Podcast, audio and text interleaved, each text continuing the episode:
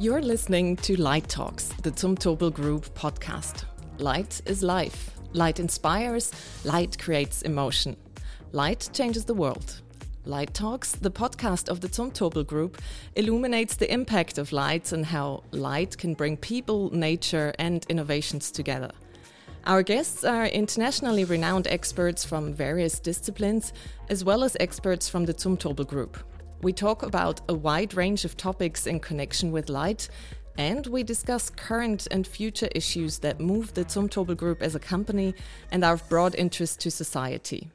Hello and a warm welcome. It's a pleasure to have you listening.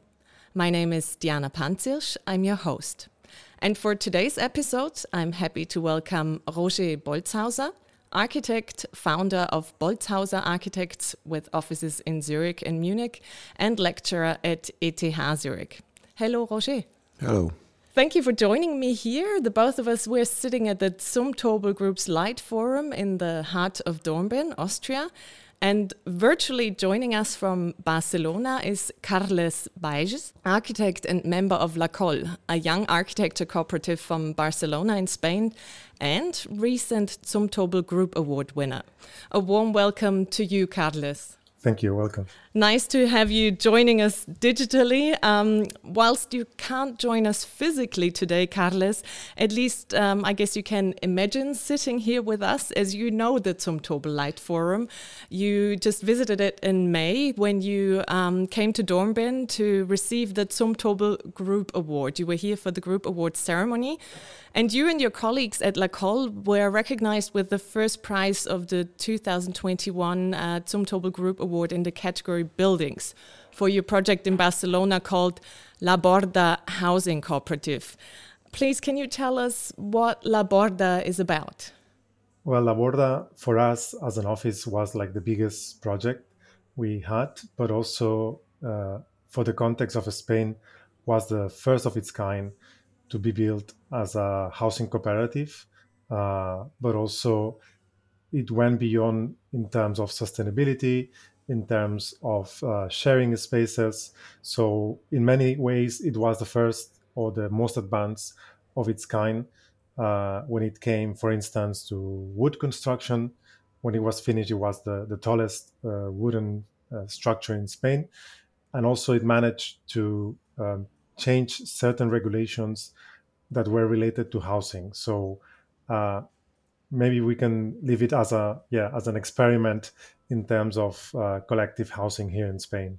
Collective housing, and you also said um, new ways um, with sustainability, and I guess that makes it such a suitable and deserved winner of the Zumtobel Group Award, as the Zumtobel Group Award always tries to address topics on the pulse of time with sustainability and humanity in the built environment at its center.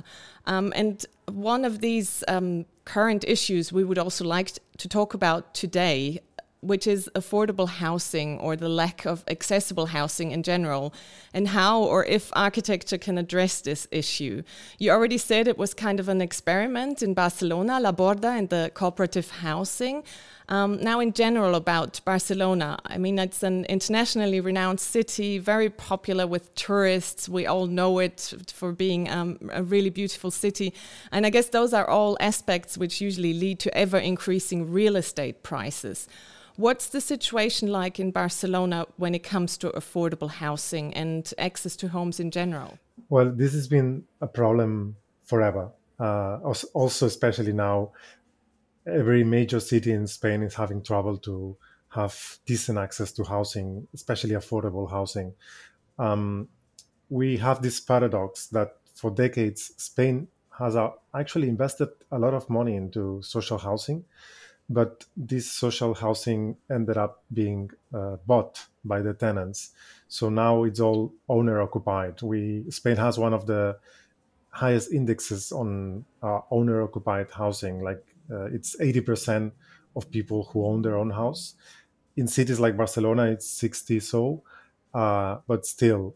So we've been having the the prices being increasing uh, way bigger than than the salaries and, and the capacities of people. So this has been always a problem, but we're facing now a situation where this is uh, a, a big problem for most of the society. No, it's not only like the poorest that have problems to access to housing. It's everyone. It's especially young people, especially newcomers. Um, they don't have opportunities to access housing in Barcelona. So we're seeing a lot of people trying or having to move to other municipalities or people like me, people from my generation who were born into the city of Barcelona, having to move abroad uh, because they don't have uh, opportunities to to uh, access to housing here. Oh wow! So it's a huge issue, and yeah, some some points you mentioned uh, remind us of discussions we have here in Austria as well. Roger, you drove here um, today from Zurich, where you live and work. Zurich is also a city renowned for its high quality of life, but also its high living costs. Um, I looked at the latest real estate figures before our talk, and they show that the average square meter price for houses has risen by 19% over the last 12 months and now lies at a staggering 14,000 Swiss francs per square meter. First of all, how long have you been living in Zurich and what's it like to live in such an expensive city? Uh, I lived my whole life there, so it's um, yeah, it's a beautiful city, of course, and it's an expensive city also. But uh, we also have uh, good salaries in Zurich, so he always has to see it in relation to the salary. Um, and um, yeah, I would say um, it's well, we will come to that, but uh, I would say it's expensive. But the city is on the left side. We have green library uh, parties and the, the, left parties, and they also there's a strong movement since 20 years and longer for cooperative housing. So the city is really taking care about cooperative housing, uh, support them, and uh, we have a, until now a great. Uh, offer uh, from uh, cooperative housing company which are of, often related to the city which offer a payable space and this is something which also happened in Zurich that uh, we really have uh, cheaper space uh, uh, in Zurich. And I think in Switzerland we have the most social, uh, cooperative housing uh, groups or companies in the whole Swiss. So this is also something. It's expensive, yes, but we also have the other thing. And in that sense, there's still room, and the city is really working on that. That we have payable rooms or, or rents. That's uh, yeah, really interesting. So high living costs, but at the same time high salaries, and obviously, um, yeah, a government that has been looking after cooperative housing solutions for longer. Um, so, from your professional point of view, what would you say? How has the housing market in Zurich developed over the last years, last decades? Um, what are your pressing issues in Zurich, and how do you, as architects, try to react to that? Of course, this is a big pressure to the land. So the we have less and less uh, land to uh, to build on. And what we did, so we, we, we did the group Crocodile. It was a it was a, I mean it was a group with some uh, friends of mine, maybe like uh, uh, they did in Barcelona. So uh, with EM2N, pool architect, and we start. This was 50 after our study. 50 years ago, we started to think about how we can uh, densify the city on, and also to um, um, create space, more space to live into the city. And uh, so we, we, we start um, um, a big master plan, which ends at the at the end. We was developing a part which is close to the airport of Zurich, that we create um, a city which is the double size of the whole Zurich to, to create dense and new space for the city. But what we also was um, thinking about, um, in, in, uh, in, in one hand, to densify the city and build really city, not something like agglomeration like we have here probably. And on the other hand, we say we want to protect the green space. Uh, so that we have both. So we, we, we clear, create clear borders where, where we really have city and density and also green space and this was a yeah was a try uh, to to find new concept, uh, which is also in an ecological sense uh, makes is very sensible because we have public transportation, not cars or things like that, which takes a lot of energy. That we really try to find answer.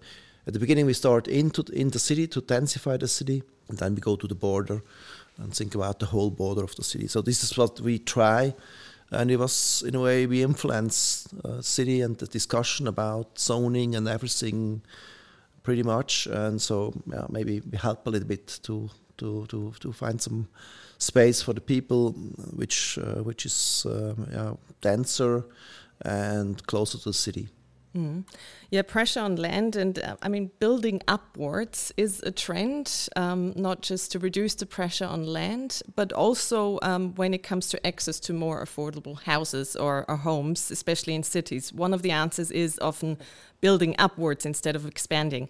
Now, Roger, you are currently realizing a very interesting high rise in Zurich, the H1, which is a hybrid construction with a wooden core.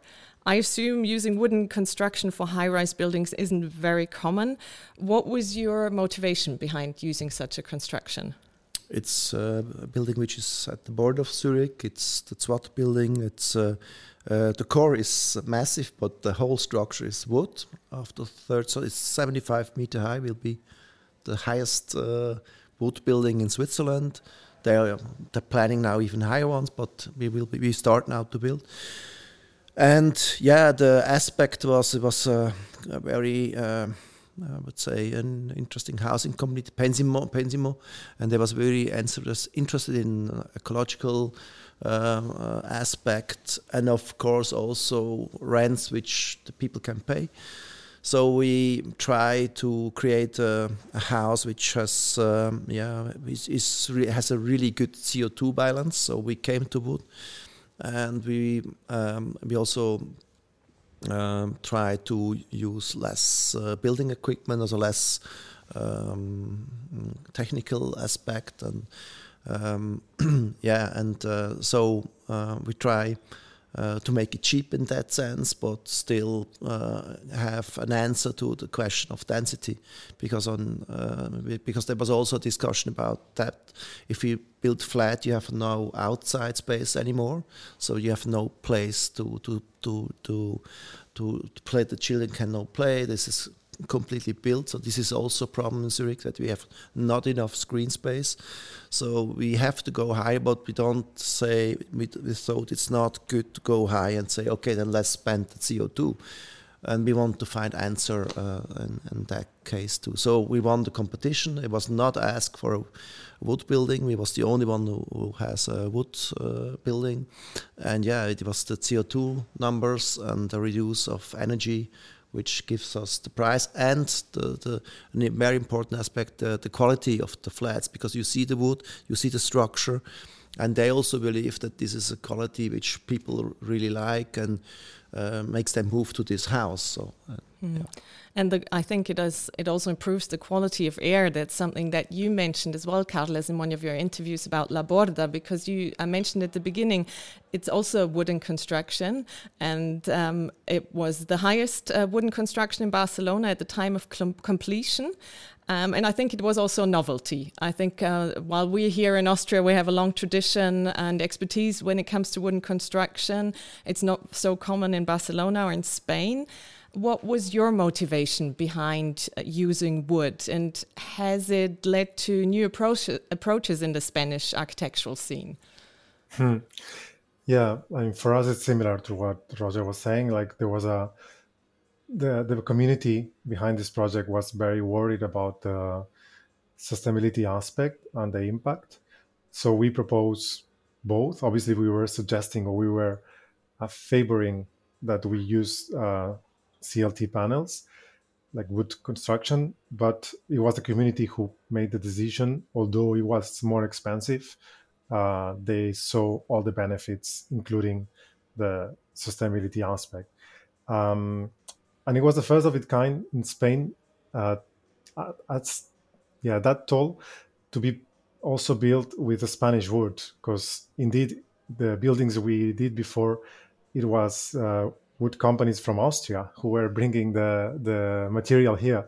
Uh, so this also led or helped to increase the the companies uh, on a lo- on a local scale to be more um, uh, certain that there is demand for this product. Before it was only like smaller houses being built out of wood. Now we already been surpassed by another building, and that is going to be surpassed next year by another building. So we already see a trend that this is becoming more uh, conventional, more accepted because we had to obviously convince uh, all the departments, all the like the fire department, the construction quality departments, the insurances even they were not certain about having the risk to build with uh, wood. So uh, we are very certain that this uh, helped to break some um, skepticism and some myths that were around uh, wooden construction that was not popular at all in, in Spain. Yeah, sounds like you started a, a good trend there. And you both mentioned it now. Um, wooden construction is, uh, de is deemed a way and is definitely a way forward to make the built environment more eco-friendly, which is obviously a pressing pressing issue of our time as well. And it also improves the living quality. But you mentioned it now, Carles, and uh, Roger, I also read a recent interview uh, from you where you said that using the wooden core um, made it more expensive compared to traditional concrete uh, constructions. So my question is, can uh, wooden construction also be an answer when it comes to the pressing issue of affordable affordable housing, or is the main focus really about the sustainability aspect? Yes, uh, first of all, we have to make our experience. Then we maybe can uh, can be even better, like maybe here in Vorarlberg, and then it's more and more payable. I think uh, slab system are already in a very good concurrence to concrete system. Uh, in the whole structure is a little bit different. But uh, in general, we also have to say if you have a, have to pay a CO2 insurance, if uh, if you use concrete and brick, if this will come in the future because the energy prices are, are so high, then wood and, and also earth construction. I also, you know, I did her, uh, the house Rauch. You know, we always have the same discussion with Martin Rauch. Um, then, if you really have to pay the, the energy effort to produce the other material, wood and earth and and, and, and construction which uh, really go with uh, with all these aspects are in in relation cheaper. And I think this is not the way to say uh, the, the, the, other thing is cheaper. Let's do it. We have to find answers for this climate aspect, and I think uh, the I think it's not fair to right now because concrete is too cheap in that sense. So I think, and on the other hand, we have still developed uh, wood uh, construction. I believe it's at the end it will be a smart hybrid uh, construction, which takes uh, from all the material the most efficient part, but still, but with the new focus. Uh, the, the, of course, you have to pay, have to to be able to pay it, but you also have to take care about the CO2, which we have to also we have to take care about our world too you know otherwise it doesn't make sense to have a nice social house this is also yeah we have to bring everything in a balance yeah that's also cost you have to take into the equation, I guess. Yeah. Um, Carles, what's it like in Barcelona? You already said you started like a trend. There's also already other wooden constructions that are surpassing La Borda. Um, you mentioned when you uh, started with La Borda, it was more expensive. Has it become cheaper, wooden constructions, or um, what's the how is it developing? No, unfortunately not because of the global trends related to materials. But I agree to what Roger was saying, and I think um, in our case, what we what we try to do normally is we see where we have to put the focus, no, and maybe we cannot be uh, like choose all the nice materials we would like or all the nice details we would love to have in the entire project but we see where we can put more focus uh, and it's not only or not always a structure no? Like sometimes for instance we try we spend a lot of money in the uh, windows that are also made of wood because we try to use the less aluminum as possible uh, but then we know that this in the long term would also be uh, giving more comfort and reducing the energy bills on the people living there no? So we always try to look at the big picture. Or, or for instance the wood construction is super fast. Like the entire building of La Borda was uh, built in the, the construction the structure in only six weeks with only four people working on it. So this also allowed us to save money on the construction uh, process which in at the end um, meant that the the cooperative who was the developer also had some savings in terms of interest. So uh, we also try to look at the at the bigger picture and in the long term, and then we try to put the effort where it makes more sense. In some projects, we now nowadays we are not being able to use um, wood construction because of uh, the cost that it's having nowadays. So we maybe have to go back to concrete in some parts and then see where we can have uh, other reductions somewhere else, you know, and see where we can have a bigger impact with other strategies. So I think in general it's more about the strategy you use and the and the global picture that not only just focusing in or relying in one single measure because you can make probably uh, CLT building, but which is actually performing very bad, or maybe you're uh, not being very wise on on maybe maybe it was better to renovate the building that you are replacing and when you look at the balance on CO2, no? Mm. So cost is one thing, but then the other thing with affordable housing is often that it's um, perceived as less attractive, at least here in Austria. And I mean, there are some examples which aren't very attractive. On the other hand, architectural design, an architect house, that is even used uh, for real estate advertisement, um, that term of an architect house, it's, it's associated with high end, high quality, but also high cost. Carlos, how do you try to make affordable housing more attractive or maybe just change that perception? Hmm. Yeah, it's true. I mean, here in Spain, we have both. You have a lot of cheap, affordable housing that was produced, but also you have a lot of good architects who focused on affordable housing and, and I think it's uh, or social housing. And, and I think it's good, although sometimes has been a little bit detached from the image on on what you were saying, no, this more commercial uh, housing that can be more attractive to the public. I don't know. For instance, next to us, next to La Borda, there is another social housing project that, because of the demands of the municipality, it has no balconies. Uh, so it, it looks very kind of a prison, even if the architect is very good who did it.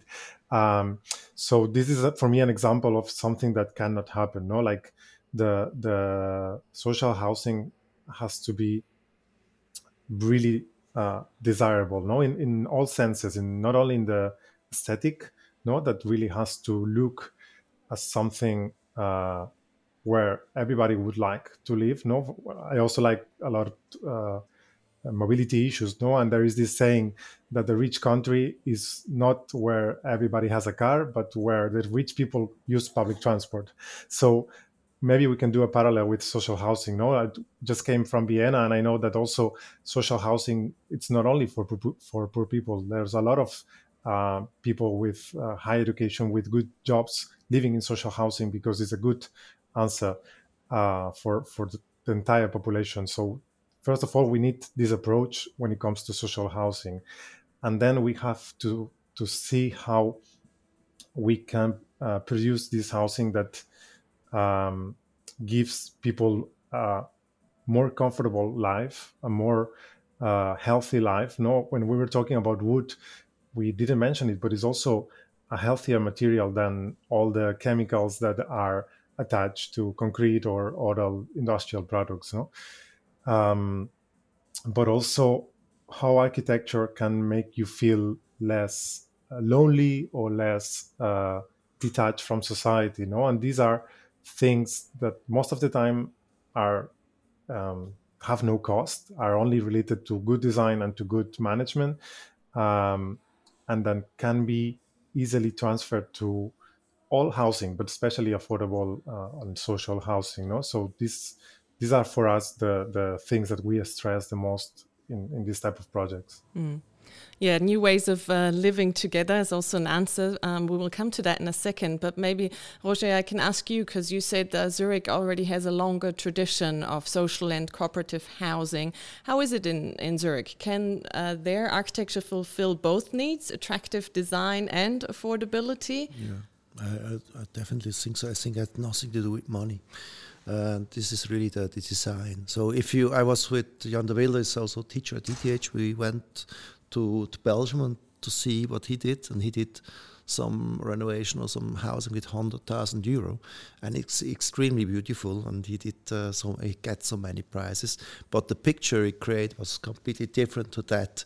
But maybe the people think what, what a nice house should be. There was an exhibition from Lehnerer, assist in the Biennale Pavilion Switzerland. It was, I don't know, four years ago and they just made a kind of portrait of the of the Swiss uh, housing standards. And what came out was hundreds of pictures of flats which are was all white, you know. And this is the, the this is the standard with these people who tell you this is uh, if you do uh, social is less good probably because we don't use plaster anymore.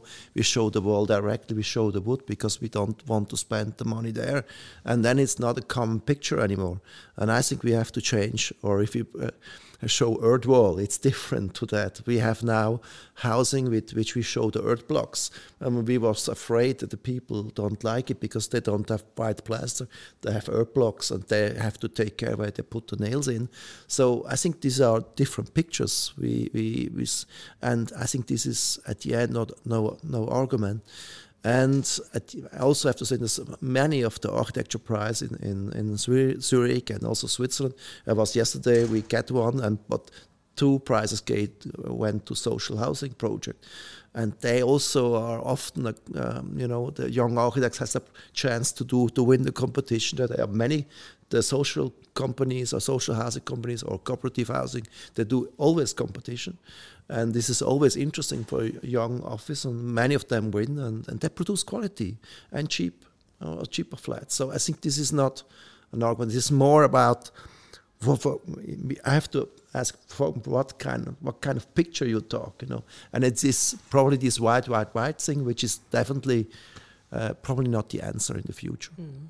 So it's a wrong bias. And yeah. I guess that's how you, as architects and architectural design, can change perception. Yeah.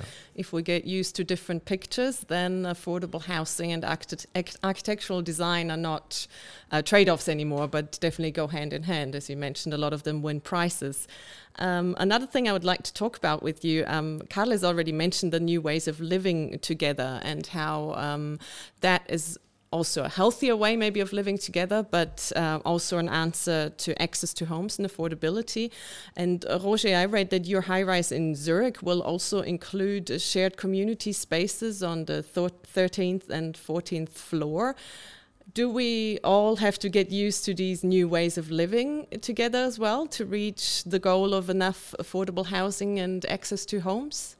Yes, of course. So if we if we have to live denser, if we reduce the square meters of the flat to, to save money, we have to create some social space.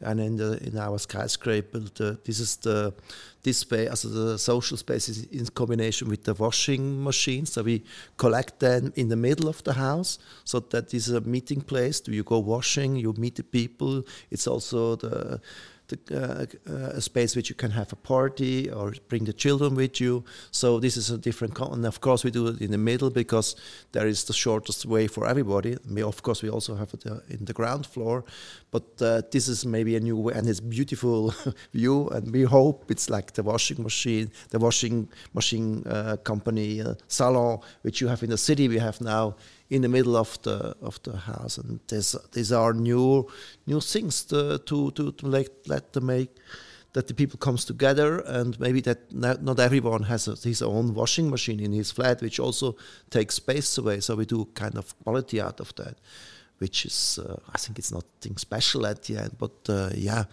um, yeah, we, we have to find answers like this. Mm. Um, and it sounds very similar to your concept at uh, La Borda, Carles, isn't it? Because your units are um, constructed or arranged around a public core space as well, with shared community spaces like kitchen, dining room, laundry, as Roger just mentioned, multi purpose space and space for guests and, and health and care and storage. Um, now, you are also one of the residents of La Borda, so you can actually tell us um, how, not just how it's supposed to work in theory, but how it feels to live like this and to share um, certain private spheres uh, now nowadays in such a common space. How how does it work? Yeah, for for us, it's. I mean, when you were asking if it has to be like the solution, maybe it's not the solution for everyone, but to me and the people living there, uh, it's what makes sense. No, and many times, uh, in our case, we we have smaller units, and in many times um, when I'm at my home, I think like, oh, maybe my living room it's smaller than it used to be before in my previous apartment. But we are three in my family. 99% of the time of the week, we are just three of us. So that's enough. And then now this weekend, I have a lunch with my friends. So we just go back, uh, we go down to the uh, common mm, dinner room that we have that I booked and that it's way bigger than any communal, bigger uh, kitchen and dining room that I could have in my life. No, so um, for us, it makes sense in many terms. No, it makes sense in terms of uh, economy and uh, sustainability also like like the washing machines is very basic no you don't have 28 washing machines you have two and they are more efficient you don't have to take care of all the maintenance which is always uh, a pain uh, and you just uh, use it when you need it and it's not in your house all the week. But then on the other aspect, we have this opportunity to have all these luxury spaces, all these amenities and, and services that with my salary I could never have two guest rooms where I can host six people. I could not have a big uh, 100 square meters multi-purpose room. I could not have all this kitchen that is better than any many restaurants have. So all these things I can only ha- have access to them because I share with others. And lately, also, all these spaces make sense uh, in order to meet the community, you know, and and to really know your neighbors. Because I've been living in, obviously, before that I was living in conventional housing uh, as a renter, and I could spend five years in an apartment without knowing, not even the name of the person who lives next to me, no, next door and to me this is this is this is what not should be normal that you don't know your neighbors. And now i i knew it, it's not that i have to be the best friend of my neighbors but i can rely on them. I can uh, trust them. I can ask them for to watch my kid. Uh, there's also uh, elderly people who ask us for help with technology or when they are sick to go and buy the groceries. So um, to me this is what it should be normal although it's true that we had to be like to work to make it uh, possible because it's not the way we have been educated not the way society has evolved the last decades. No it has been the other way around more into individualism and into uh, taking care of, of oneself no and not taking care of the others you're right, but it sounds very uh, attractive and fun to me. Can I maybe come for a visit as well? it, I, it I, have place for six people, so you're invited. fantastic. Thank you so much. Well, we're coming to the end of today's episode, and at the end, we always like to put a spotlight on the things you shared with us today. Carles, maybe I can start with you. Was there maybe a thought or something uh, Roger talked about today that you think uh, you will take with you or that will linger on with you? You and make you think about a bit more? Probably just that, uh, well, for us, Zurich, uh, what's going on there, it's uh, an inspiration. Uh, I was there a few months ago uh, visiting 10 projects per day, maybe. so I'm really looking forward to go back uh, soon and see the H1 completed and see what's going on there because I only saw images from the website and it already looks uh, interesting. But uh, obviously, all these projects, when you go there, uh, is when you learn the most. So looking forward to to see what's going on, and because I'm sure it will continue to to inspire us.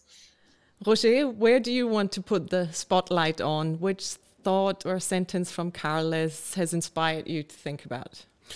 Um, I would say, uh, if you talk about cities like Zurich and Barcelona, you immediately uh, see or feel that we have the same problems in a way. You know, so it's not so far away, and uh, and uh, maybe this is I don't have the feeling that he's in Barcelona and I'm in Zurich because we have in a way we, we, deal with the same aspect, which is maybe an outcome for me today again, and uh, And I would like to go to Barcelona because we went to Barcelona to, see the project of Harquitectes.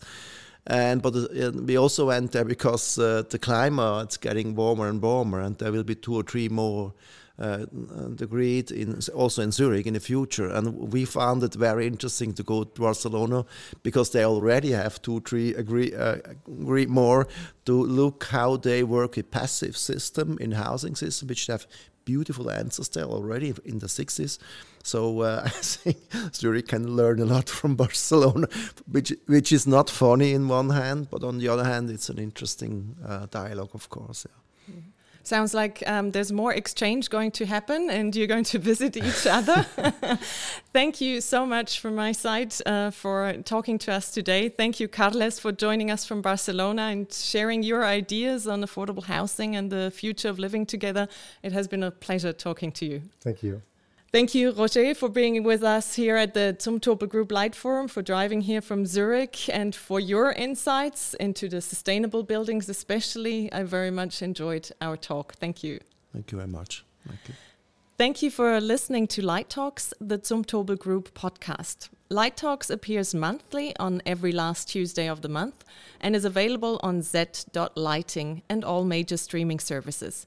We hope you will join us again when we talk about pressing issues of our times and how light can bring people, nature, and innovations together.